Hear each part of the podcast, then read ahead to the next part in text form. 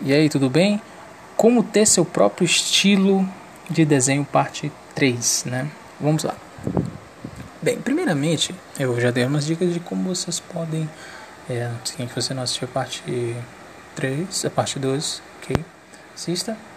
E a parte 2 eu falei para vocês sobre esse processo que é de estudo, né? De, de treino, um pouco, um pouco, né?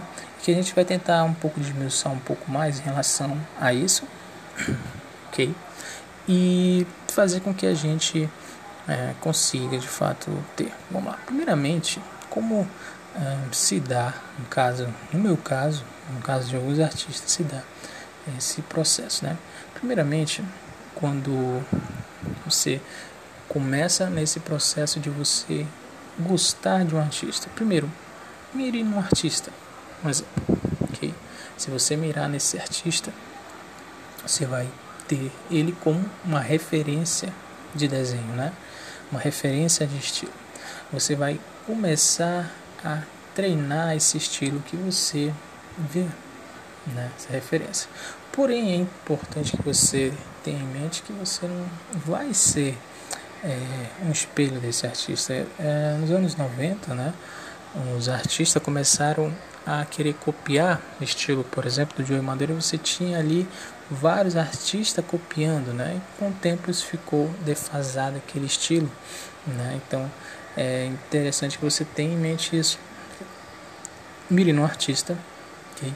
Tente buscar, ver aquela essência daquele artista ali, o que ele te agrada mais, Porém, nunca esqueça do que você carrega de influência também você quer passar na sua arte.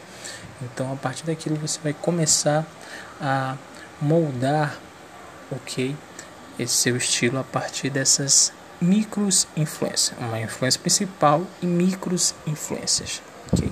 Então, essa micro influência vai é, ter um ponto significativo para que faça com que você seja reconhecido naquele artista. Eu não estou dizendo para você chegar e copiar um artista. Não, você não vai fazer isso.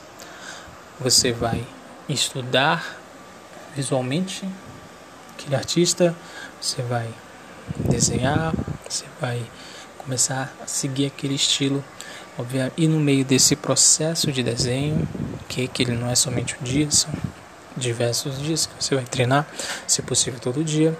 A partir disso você vai, né, conhecendo outros artistas e fazendo micro é, diferenças, né?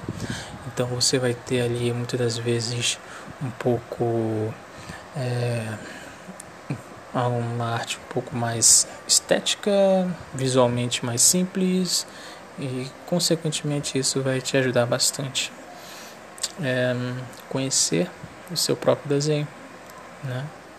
Olhar esse artista e começar a treinar beleza? Ou depois a gente começa a parte 4 do podcast, beleza? Obrigado, até mais.